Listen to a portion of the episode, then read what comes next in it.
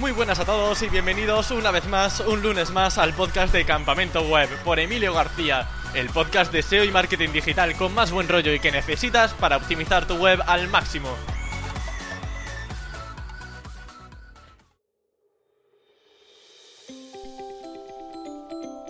El podcast de esta semana está patrocinado por contenidoparaseo.com, la agencia de redacción de Dean Romero y Johnny Botello. Para quienes aún no lo sepáis, esta agencia trabaja con un proceso de triple verificación, en el que primero se redacta el post con las indicaciones que le digáis. En segundo lugar, se revisan los errores gramaticales u ortográficos, así como las keywords que se han incluido. Y ya en un tercer lugar, una copy lo perfecciona para que cumpla bien con la intención de búsqueda y persuada lo máximo posible. Además, ya con esta semana terminamos su acuerdo de patrocinio así que os lo digo por última vez, si queréis contenidos de calidad, de verdad, tenéis que darle una oportunidad a contenidoparaseo.com. Dicho esto y dando también gracias a Dean por confiar esta semana en el podcast con su patrocinio, damos paso a los temas de la entrevista, que serán principalmente link building y también hablaremos un poco sobre creación de empresas sin inversión. El invitado es Jesús Alfaro, CEO de la agencia de marketing digital Into the Marketing, así como de la herramienta para el link building llamada Leolitics, que ofrece un catálogo internacional de medios y blogs temáticos. Sin más dilación, doy paso a Jesús Alfaro. Muy buenas Jesús, ¿cómo estás? Hola, buenas Emilio, ¿qué tal? Todo muy bien. Muy bien, sí, todo genial. Estamos comentando que está ahora mismo en Berlín, ¿no? Ni más ni menos. Estoy aquí en Berlín, pasando, pasando algo de frío. Que, que por lo que me has contado, estáis por allí en Córdoba no sé cuántos ya grados, ya como si estuvierais en verano, pero no, pero aquí estamos a 9 graditos. Bueno, aquí a 36, así que ya sabes, te tienes que coger un avión y venirte para aquí pronto. Sí, sí, sí, sí, sí, prontito, prontito estaré por aquí. Si tuviésemos playa sería mejor, pero bueno, aquí nos chicharramos como mosca. Es Córdoba, es Córdoba, es muy bonito, tenéis monumentos muy bonitos, que es lo importante. Muchas gracias, qué guay.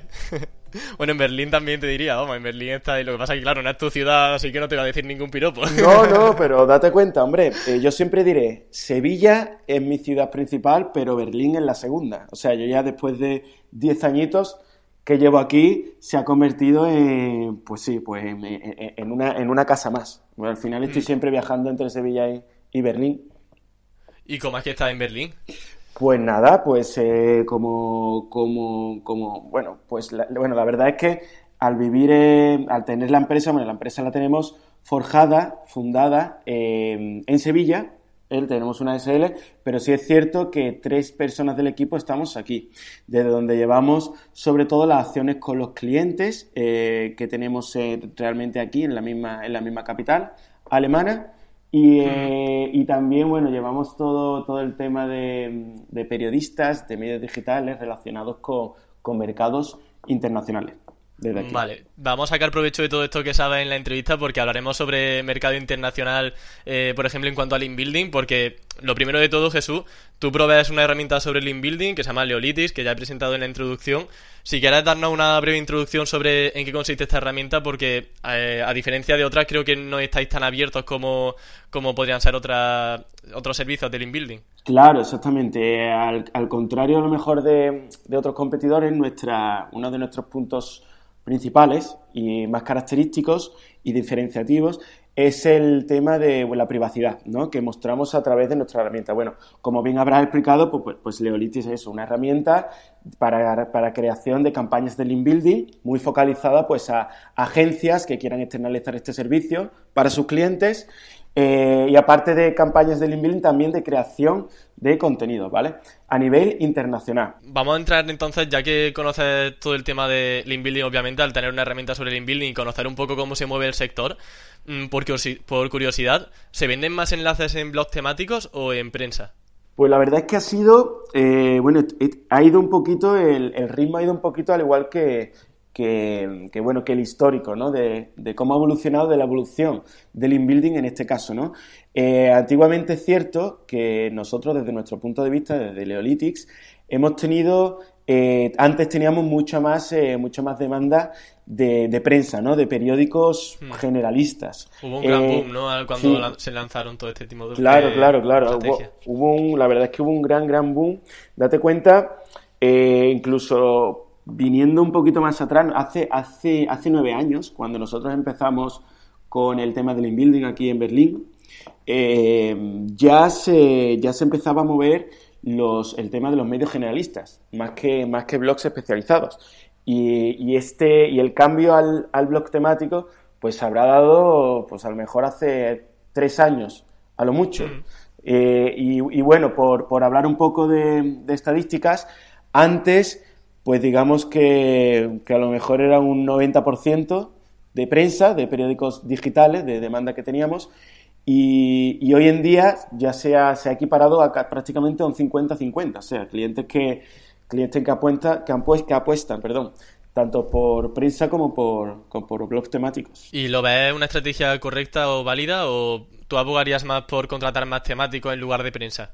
Pues yo siempre, y siempre lo diré, y lo diremos siempre al cliente, nosotros siempre abogamos por la naturalidad. O sea, la naturalidad al final va a depender de que tengas enlaces en cualquier tipología de medio digital, ya sea prensa o sea los temáticos. Evidentemente, eh, dentro de tu campaña SEO, pues eh, se va a ver mucho más reforzada o por los temáticos o por prensa, pero eso ya va a depender de la temática en la que te estés moviendo y de la competencia, por ejemplo, eh, que tengas, ¿no? Respecto a eso, respecto al sector en el que, en el que te muevas. Genial. Y eh, ahora entrando en este tema de la internacional joder, internacionalización de las empresas, ¿estás notando que realmente se están expandiendo a, otros países, las empresas españolas? Pues la verdad es que es, es, un punto bastante, bastante curioso y que le hemos querido dar mucha, hemos querido dar mucho bombo. ¿Vale? Es cierto, no sé si recuerdas, Emilio, cuando estuvimos hablando en, durante el Pro Marketing Day, eh, durante la ponencia tocaba precisamente el tema de la internacionalización de las empresas, eh, ya que nos hemos dado cuenta que ha habido una gran evolución. Antes, por ejemplo, pues bueno, teníamos, pues teníamos agencias, teníamos clientes que, apostaban, bueno, o que simplemente se manejaban eh, en el mercado de España, pero es cierto que debido a la constante evolución de Internet, ¿no? al, del el gran consumo, que cada vez, cada, y cada vez hay mucha más competencia, eh, de que el mercado se queda pequeño y las empresas necesitan expandirse. Por ejemplo, desde nuestro punto, eh, lo que antes era un 100% eh, hacia España, de gente que compraba, bueno, pues que hacía el inbuilding para España, pues ahora ya podemos estar, eh, pues igual que lo que hablábamos antes, a lo mejor un 50% España y un 50% el resto de, países. Por ejemplo, nosotros, eh, si, lo, si, pusiéramos, eh, si lo pusiéramos en una escala, en un ranking, ¿no? primero tendríamos España, también tendríamos Latinoamérica, y luego se apuesta mucho por el mercado alemán, francés, y posteriormente mercado italiano, inglés y, eh, bueno, inglés estadounidense, bueno, Reino Unido y, Estados Unidos.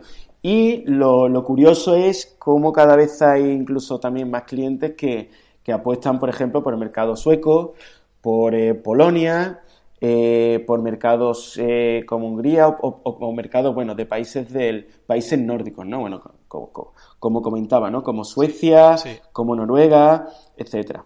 Y, incluso, bueno, algunos que también, que también te piden, a lo mejor eh, Taiwán, Hong Kong, eh, Rusia, bueno, que son ya mercados un poquito más complejos que hemos intentado, no, no, no voy a mentir, hemos intentado entrar, pero ha sido, ha sido imposible, ha sido, la verdad que ha sido un fracaso. Entonces, hemos mm. preferido centrarnos en lo que realmente hacemos bien y lo que, y lo que no funciona. Perfecto. Bueno, comentaba Rusia que era difícil, yo creo que de todas formas, con los ataques que se reciben, yo creo que más enlaces de Rusia no vamos a necesitar. No, no, yo creo que no, la verdad.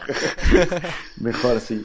A la hora de, de cantarse por un enlace u otro, Mm, para ti, ¿qué suma puntos para poder decidir y decir, mira, pues este enlace es súper bueno? Pues a ver, eh, si hablamos desde si hablamos desde el punto de bueno desde nuestro punto de vista, ¿qué es lo qué es lo mejor? Pues evidentemente va a ser un enlace en un medio digital, un medio digital, bueno, evidentemente pues que cuente con métricas muy altas, ¿no? Hablando de, pues, de autoridad de dominio, de índice de visibilidad, de trust flow y de todas las métricas que cada vez existen, ¿no? Cada vez más y más, pues mientras más altas sean, mejor. Pero por supuesto, también va a ser importante el tema de si lleva un etiquetado de, de, contenido patrocinado, public reportaje o similar o no, de que si el medio donde vayamos a publicar está, tiene una categoría relacionada con la página web que quieres a la que le estás haciendo link building o no. Eh, también si ese medio digital, aparte de publicar tu artículo con tu enlace, do follow, aparte además eh, este artículo pasa por portada o si incluso comparte el artículo en redes sociales. O sea, al final estamos hablando de que mientras más, eh, más, natural sea un, más natural sea un artículo, o sea, digamos, si un medio digital tiene un artículo muy bueno, lo comparte en redes sociales porque es un artículo muy bueno. Entonces, si tenemos nuestro artículo que también es compartido en redes, pues va a estar al mismo nivel. Por lo tanto, a ojos de Google, pues va a, va a seguir, un, va a seguir un camino y una naturalidad. ¿Vale? Entonces, eh, bueno, esto serían prácticamente, este sería el enlace perfecto. Ahora sí, esto no quita que no todo lo que hagamos tenga que seguir estos patrones, porque entonces ya dejaríamos de ser naturales. Porque si todos los artículos, todos los enlaces que hacemos están en medios digitales que siguen estos mismos patrones, pues al final, eh, al final Google eh, puede, puede, llegar a, puede llegar a detectar, ¿no? A detectar ese patrón. De hecho, a mí me, penalizaron por eso, así que está muy bien que lo comentes. Claro, claro, claro. Entonces, claro, yo, te, yo, yo siempre, tu pregunta, para decantarse sobre un enlace, pues lo óptimo es lo que acabamos de comentar. Ahora sí, es lo óptimo, pero no hay que abusar de ello. Siempre hay que, evidentemente, tener también un artículo, por ejemplo, que mm, a lo mejor publique con un etiquetado de contenido patrocinado. Evidentemente no es lo mejor, pero sí que si tienes una estrategia SEO, que en algún momento haya alguno de los artículos que esté con, este, con un etiquetado de esta tipología, va a ser bueno, porque al final aquí ahí está la naturalidad. Al igual que si hablamos de todos enlaces do follow, pues si hay algún enlace no follow, también va a ser, va a ser bueno, ¿no? Para no seguir patrones de, de enlazado. Hmm. Ahí quería también entrar porque no siempre es posible conseguir enlaces de follow desde medios de comunicación o blogs temáticos, ya sea por política de empresa normalmente. Entonces, ¿has notado que los clientes o tus proyectos han subido con los follow o sirven principalmente para branding y, como comentas tú, no tener patrones de enlazado? Claro, al final pues date cuenta que aunque sea eh, para una campaña, imaginemos, una campaña de branding, al final estamos hablando lo que decíamos antes, si es que lo más importante es la naturalidad, o sea, tener un, tener un artículo con un enlace eh, no follow, pues también va a ser, o sea, hay, tiene que haber una, una diversidad, una variedad. Y para el tráfico que llegan desde esos enlaces, ¿habéis hecho algún experimento? ¿Habéis, ¿Tenéis alguna teoría sobre qué efecto tiene el tráfico que llega de un enlace o no habéis notado nada al respecto? Pues a ver, el único, bueno, el, experimento, lo que tenemos son las opiniones, ¿no? Las opiniones de y el, feedback, ¿no? De nuestros clientes. Que, por norma general, hay que decir, esto es una, bueno, es una, una experiencia que tuvimos en Leolytics eh, hubo un periodo de tiempo, no sé si recordarás, Emilio, que, los medios generalistas sufrieron un montón de penalizaciones. O sea, la gran mayoría de medios sufrieron penalizaciones. Entonces, en ese momento, nosotros como Leolytics, eh, nos, eh, claro, intentamos, intentamos ver, o sea, digamos que, que nos dio un poquito de miedo y nos echó para atrás y decir, a ver ahora de qué forma podemos seguir adelante. Y en Leolytics, por ejemplo, sacamos el no follow, ¿no? El que un medio digital, el que no quisiera vender do follow, pues que vendiera no follow. ¿Y qué pasó? Que no sirvió absolutamente para nada. Fracasamos totalmente porque pensamos que el cliente iba a apostar por ello, pero finalmente no. El cliente simplemente quiere do follow y listo. O sea, el no follow no le interesa para nada, a no ser que hablemos de una marca que quiere, que quiere realmente branding, quiere promoción y quiere visibilidad.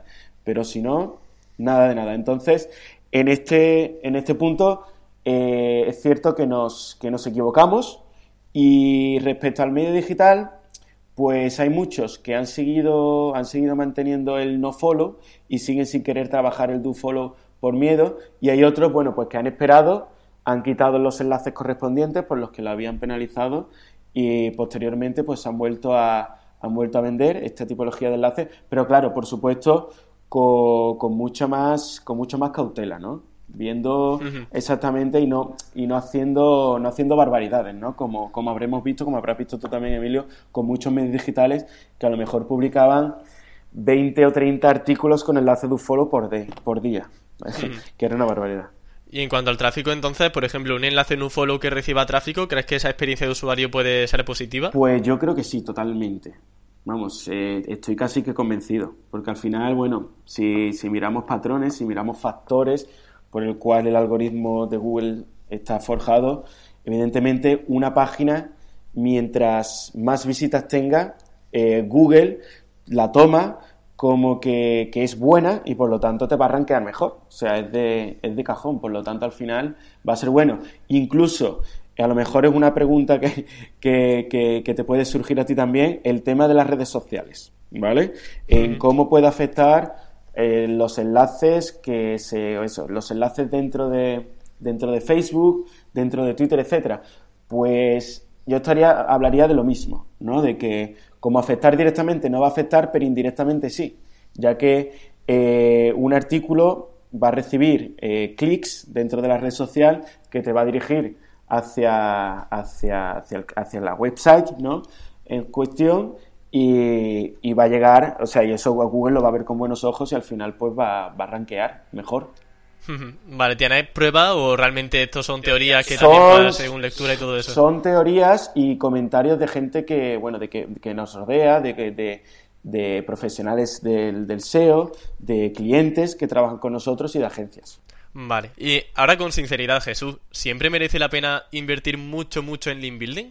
Pues a ver, eh, es un poco, es relativo, ¿no? Por supuesto, eh, si puedes, siempre va a merecer la pena invertir. Imaginemos, por ejemplo, que tenemos dos proyectos iguales. Esto es algo, por ejemplo, que hablaba Luis Villanueva en uno de los podcasts, de los últimos podcasts que hablabas tú con él, eh, que decía que, por supuesto, que por mucho que se, que se niegue o que se quiera negar, el link building al final siempre va a tener mucha mayor repercusión que cualquier otra tipología de acción. ¿vale? Entonces, si tenemos dos proyectos que son totalmente similares y paralelos, eh, evidentemente, el que tenga enlaces va a posicionar mucho mejor que el que no los tenga. Pero vamos, eso es de cajón. Pero claro, todo va a depender también, el invertir mucho, invertir poco, pues va a depender de la temática, del sector en el que nos, el, perdón, en el que nos estemos moviendo y de la competencia que tengas en ese momento, por supuesto. Te voy a poner un caso, ¿vale? Un caso real al menos para que lo tengamos como ejemplo. Si tengo un micronicho de lavadoras, por ejemplo, mm, monetizado con afiliación, con muchos oyentes que tendrán micronicho, ¿me recomendarías comprar, por ejemplo, enlaces de 300 euros en un periódico? Pues a ver, eh, si hablamos de un micronicho como pueden ser las lavadoras, imaginemos que no hay ningún tipo de... O sea, el micronicho no tiene demasiada competencia, ¿vale? O sea, estamos trabajando con, con, lavadoras o con palabras o con launching keywords de otra tipología. Pues es cierto que yo, bueno, personalmente, desde nuestra experiencia eh, y desde la experiencia de nuestros clientes, no invertiría 300 euros en un solo enlace, ¿vale? Porque imagino, imaginemos que si te está costando 300 euros es porque ese medio digital eh, contiene, o sea, eh, tiene, unos, tiene unas métricas muy buenas que realmente no necesitamos para nada, no necesitamos tantas métricas, unas métricas tan buenas. Por lo tanto, lo que sí que haría sería repartir estos 300 euros entre diferentes medios digitales, entre diferentes eh, categorías, porque también date cuenta, gastar solo en un enlace, ¿vale? Que solo, bueno, que imaginemos si estamos hablando de lavadora, por ejemplo, en, una, en un medio digital que es de categoría hogar, siempre será mucho mejor que dividamos estos 300 y metamos 100, por ejemplo, en uno en un blog de, decoración, otro en un medio generalista y otro en un blog de hogar, en este caso. Por lo tanto, eh, ¿se invertiría? Pues sí, sí, que lo invertiría, pero evidentemente separando eh, estos 300 euros en, diferentes medios, digitales, en diferentes temáticas. La verdad es que si hablamos ya y nos centramos un poquito más, en, por ejemplo, en un micro nicho como lavadoras, pero además que esté geolocalizado, ¿vale? Es cierto que las posibilidades de que ranqueemos son mucho más, es mucho más sencillo. Por supuesto que aún así invertiría en inbuilding, no me pasaría. O sea, no me pasaría porque entonces saltarían las alarmas. Tampoco haría falta que invertir demasiado. Pero sí que invertiría igualmente pues como te decía, 100 pues euros a lo mejor, si estamos hablando en, en un, en un, em, eh, bueno, pues en una tienda que originalmente la tienda física la tienes en Córdoba, pues invertiría en medios digitales relacionados con Córdoba, sobre todo, pero también caería algún blog especializado en, pues en electrodomésticos o en hogar o en decoración, ¿vale? Para, como hablábamos antes y volviendo al tema de antes, para que sobre todo eh, sigamos un, un, patrón natural. Genial. Y luego, por ejemplo, al principio de la entrevista comentaba que ahora mismo está en Berlín también mientras estábamos comentando, bueno, de qué podemos hablar en el podcast, no sé qué, ahí pues bueno, nuestros chanchullos de antes de la entrevista, que nos podrías contar sobre cómo era el Lean Building allí eh, y de qué forma lo aprendiste. Pues la verdad es que es bastante curioso, porque eso, eh, llegamos, eh, bueno, llegué a Berlín hace 10 años, también mi compañera cofundadora, Rocío, Rocío Martín Travesí, ¿no? Los dos que, bueno, que actualmente contamos, tenemos eh, Into the Marketing como, como, agencia, SEO, y luego como herramienta perteneciente a esta agencia, pues es Leolytics, ¿no? Eh, entonces, bueno, como empezamos, eh, es curioso, ¿no? Empezamos en una agencia, en una agencia aquí también dedicada, bueno, se dedicaba al SEO, pero sobre todo tenía proyectos propios. Imagínate, por supuesto, se movía por inversión, ¿no? Imagínate, pues una empresa que recibe hace 10 años 2 millones de euros y lo que hace con los 2 millones de euros es invertirlos en creación de blogs, ¿vale? O sea, lo que hace es crear, pues, una, una, una network, creo que alrededor de, no sé, de 2.000 o 3.000 medios digitales, bueno, blogs especializados cada uno en su, en su temática, ¿vale? Centrados sobre todo en España y en, eh, y en Brasil, ¿vale? Pues imagínate que ellos jugaban sobre todo, porque para posicionar esos blogs, jugaban sobre todo con, pues, con keywords exactas. Por ejemplo, imagínate, me acuerdo, uno de los dominios que era zapatos.org, ¿vale? O sea, era, era algo, bueno, pues que claro, que en aquel día, en, aquellos entonces, pues funcionaba. Eh, y bueno, ya volviendo a eh, centrándonos un poco más de qué forma se hacía el link building, cómo lo hacíamos el link building a esos blogs, ¿vale? Para que, para que posicionaran. Eh, lo más curioso es que se podían sacar, la gran mayoría de los enlaces eran gratuitos. La gran mayoría no, todos, ¿vale? ¿Gratuito? gratuitos. Se hacía mucho intercambio de enlaces con otros blogs, mm. ¿vale? O sea, lo que hacíamos era no intercambio, eh, intercambio, o sea, te intercambio uno con tu blog y yo con el mío, no. Sino que creábamos un tercer blog, ¿no? En el cual era el que le ofrecíamos un enlace al, al, blog en el que creamos un enlace y a cambio a él le poníamos otro enlace en, en, el tercer blog que teníamos. Vale, de forma que no era recíproco. Exactamente, para que no fuera recíproco, que no me salía la palabra. Gracias. que he liado aquí una en un momento. bueno, se ha entendido, se ha entendido. Sí, vale, vale. Pues entonces, ese era uno, esa era una de las tácticas. Eh, luego también, por supuesto, y como bien sabrás, Emilio, pues bueno, la, misma evolución que ha habido en España, pues también la, hubo en, Alemania. Y empezábamos, o sea, el link building que se hacía se le tenía mucha más cuenta a la cantidad que a la calidad. Entonces, bueno, pues se hacían enlaces en foros, se hacían enlaces en trash blogs, ¿no? Trash blogs, bueno, no sé si los, si, si para quien no lo sepa, pero era crear blogs, le ponías un artículo con un enlace y listo y fuera. Y creaban muchos blogs de esta tipología. Era curioso porque todas estas acciones tenían, en aquel, en aquel entonces, tenían repercusión, tenían sentido. También, bueno, pues eh, enlaces en directorios, en comentarios, en, comentarios de otros blogs, en bookmarks, ¿no? Que no sé si recordaréis, bueno, el, el tema de los bookmarks que ya ni, ni se ni se, vamos, espero que nadie lo use, porque la verdad es que es una, que es una barbaridad. Pero sí es cierto que existían algunos sitios incluso, por ejemplo, de China, de, localizados en China, con idioma chino, y, y donde insertabas enlaces, incluso, y funcionaban. O sea, era, era, era, la verdad es que era increíble. Era el paraíso. Era el paraíso. Pero sí lo que, lo que nos marca como anécdota, como anécdota en aquellos entonces era lo que Rocío descubrió en aquellos, en aquellos entonces. Bueno, ella, ella sí que trabajaba 100% en el departamento SEO de esta, de esta agencia y sí que se le ocurrió la magnífica idea, que es por lo que hoy en día tenemos Leolytics, eh, de eh, contactar a medios digitales generalistas. Aunque parezca mentira, pero en aquellos momentos a nadie se le había ocurrido. O por lo menos en Alemania ni los pocos contactos que teníamos eh, de SEO en, en, España. A nadie se le había ocurrido. ¿Y de qué forma lo hacíamos? Que era aún mucho mejor. Pues era totalmente gratuita.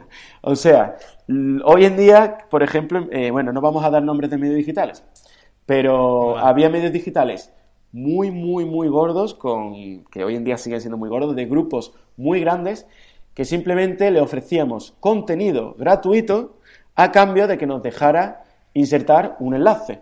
¿Vale? Hace nuestro. tiempo aquellos, ¿no? Claro, el tiempo aquellos, es que era, era, era, era increíble.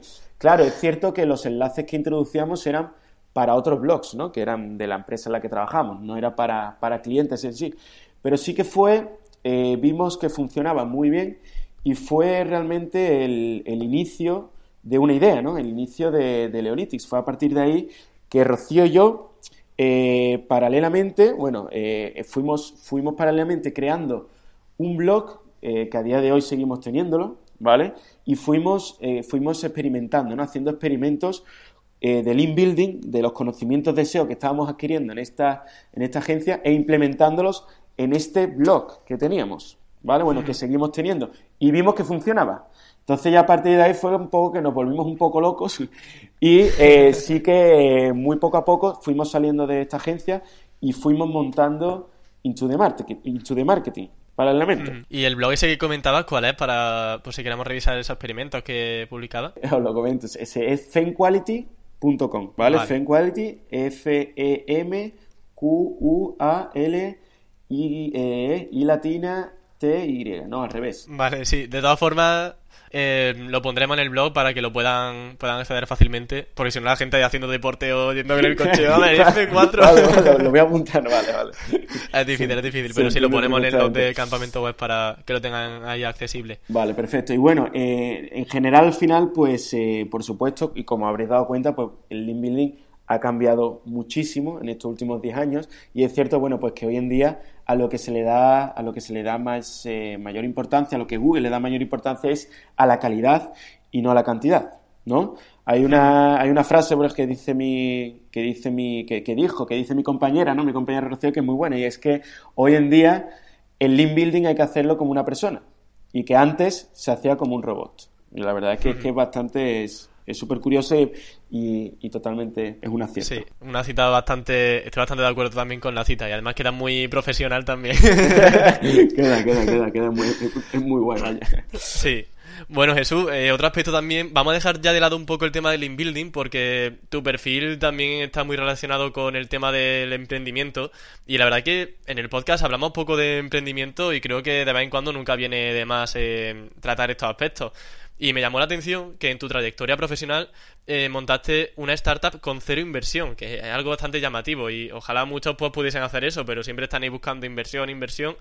Mm, ¿Para ti qué consideras que es indispensable para no morir en ese intento de hacer una empresa con cero inversión? Pues a ver, eh, es cierto lo que cuentan, nosotros como, empresa, como agencia Into the Marketing, y tanto Into the Marketing como Analytics, la, la montamos a partir de cero inversión. La cero inversión, hombre, y la gente dirá, eso es imposible. bueno, hablamos de inversión detrás, ¿no? La inversión que hubo fue, pues evidentemente, de nuestros ahorros, de nuestros bolsillos y de eh, trabajar paralelamente en otros trabajos y el tiempo restante eh, utilizarlo para, para el proyecto, ¿no? O sea, si no es así, de otra forma es imposible. Bueno, o que a lo mejor sea familiares que te dejen dinero, pero bueno, no fue nuestro caso. A lo que voy, cero inversión de ningún inversor, ni de ningún crédito, ni de ningún, banco, ¿vale? Hmm. Eh, me preguntabas que, a ver, se, me ha ido un poquito, se me ha ido un poquito la sí, ¿qué, es indispensable para no morir en el intento? ¿Y de qué forma financias también la empresa, de qué forma la financias para, su creación? Vale, para no morir en el intento, pues lo más importante es eh, administrar, organizar tu tiempo, ¿vale? O sea, es muy importante eh, que no te desvaríes, por ejemplo, si eh, evidentemente a lo largo de, todos estos años hemos, hemos, eh, hemos, fracasado en diferentes servicios que hemos, que hemos sacado y lo que sí nos ha hecho aprender, y es lo que, lo que viene y a tu respuesta, es que mm, hay, que hay que especializarse, hay que especializarse en algo, ¿vale? No se puede crear un proyecto desde cero y, tirar piedras a, diferentes lados, ¿vale? Lo que hay, hay que, hay, tiene que haber una especialización, ¿vale? Para, para no caer. Y ya dentro de esta especialización tiene que haber una optimización total de los recursos. Por ejemplo, en nuestro caso empezamos solo Rocío y yo. Entonces, no era demasiado, no era demasiado difícil, ¿no? Ponernos de acuerdo eh, y llegar a, llegar a un consenso. Eh, pero sí es cierto que las tareas que había, había que repartirlas muy bien, ¿vale? Para no, para que ninguno de los dos perdiésemos el tiempo. En este caso, por ejemplo, pues Rocío estaba muy especializada en tema de SEO, yo estaba muy, mucho más especializado en el tema comercial, ¿vale? y claro, llegó un momento en el que el equipo tenía que seguir creciendo. Por supuesto, nos faltaba una parte de programación, una parte de un equipo IT, ¿vale? Que llegó, que llegó poco después. Bueno, llegó, pero no integrado en el equipo, sino que siempre lo hemos tenido eh, lo hemos tenido subcontratado, ¿vale? Y siempre la verdad es que nos ha ido bastante bien en este aspecto. Pero sí es cierto que, sobre todo en, esta optimización de recursos entra también eh, el tema del trato a los empleados, de la organización dentro de la empresa, de que al, al empleado hay que tratarlo como uno más. O sea, un empleado no hay que tratarlo como un empleado. Un empleado hay que tratarlo como si fuese un CEO más, ¿vale? Un CEO, un CEO, un dueño más de la empresa. Y eso ha sido lo que, lo que a nosotros nos ha aportado que hoy en día tengamos el gran equipo que tenemos. Porque date cuenta, Emilio, esto, es otro aspecto diferente, bueno, diferente relacionado con los empleados. Nuestros empleados, por ejemplo, saben, todos saben de todo. O sea, eh, cada uno de nosotros ha pasado por los diferentes departamentos, hasta por los diferentes servicios o, actividades que realizamos, de la que menos te gusta hasta la que más te puede gustar, desde la más difícil hasta la más sencilla. Entonces esto nos ha hecho también eh, que, el empleado eh, sea feliz, que tenga una visión total de cómo funciona la empresa y de que también pueda a ese nivel pues aportar su creatividad, aportar su, su experiencia, sus ideas, ¿no? Y esto es algo que yo he visto, eh, bueno, porque aparte de esta, bueno, de esta agencia en la que trabajamos aquí en Berlín, luego pues sí que hemos pasado por otras, eh, por otras startups, mientras fundábamos, como te comentaba, nuestra agencia, Into de Marketing, y sí que, y bueno, y también de otros amigos que trabajan en otras startups aquí en Berlín, nos hemos dado cuenta de que, por supuesto, esto no funciona. Y más cuando estamos hablando de equipos de, pues de 30, de 40 personas, que es bastante difícil. Por eso digo de que siempre será mejor empezar un proyecto, eh, darle mucho cariño, empezar un proyecto desde cero, sin ningún tipo de inversión, solo con tu inversión, porque de esa forma también le vas a dar mucho más valor, porque te lo estás trabajando tú y no te están dando el dinero.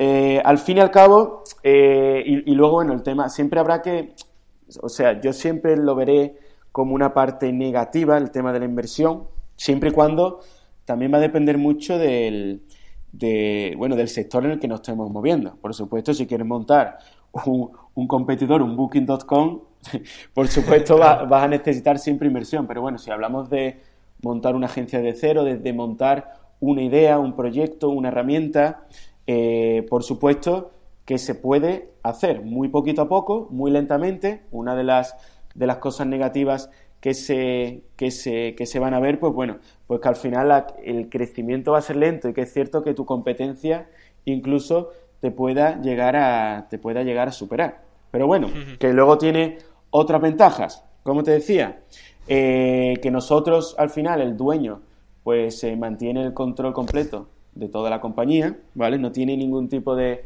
influencia externa, ¿vale? No, de, inversiones, de inversionistas, por ejemplo, de inversores que, estén detrás tuya y, tenga, y te digan en cada momento qué es lo que tienes que hacer, porque entonces, bueno, de esa forma tu proyecto ya pierde esa, pues puede, ese, esa esencia, ¿no? Con la, que, con la que ha nacido y con la que le has puesto. Sí. Y, eh, y bueno, y que, bueno, sí, prácticamente, prácticamente es eso lo que, lo que te quiero decir. No sé si me he ido mucho por, la, por las ramas. no, no, ha estado bastante bien. Lo que te quería preguntar ahora iba ya enfocado sobre Leolitics. Nos has comentado, por ejemplo, pues Into the Marketing, también Leolitics. Pero, por ejemplo, a la hora de realizar este servicio, esta herramienta, o plataforma, como queramos llamarla, en que debemos fijarnos en los competidores. O bueno, la pregunta más bien sería, mm, ¿de verdad hay que fijarse en los competidores para poder hacer un buen producto? Desde nuestra experiencia es un no rotundo, ¿vale?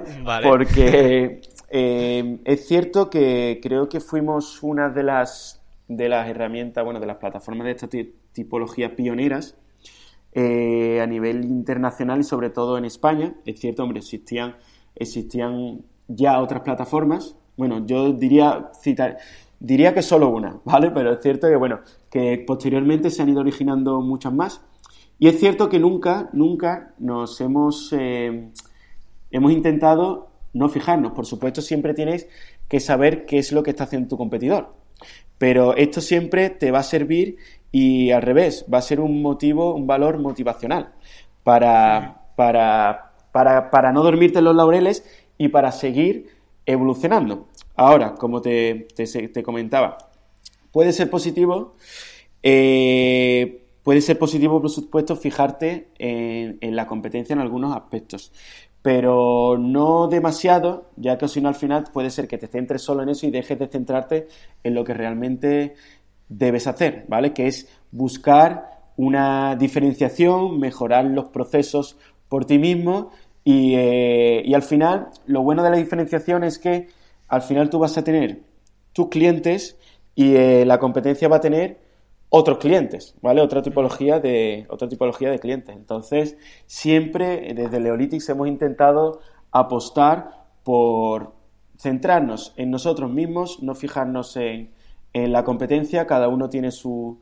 su, propio, su propio mercado y, y, ser felices, ante todo, que es lo más importante.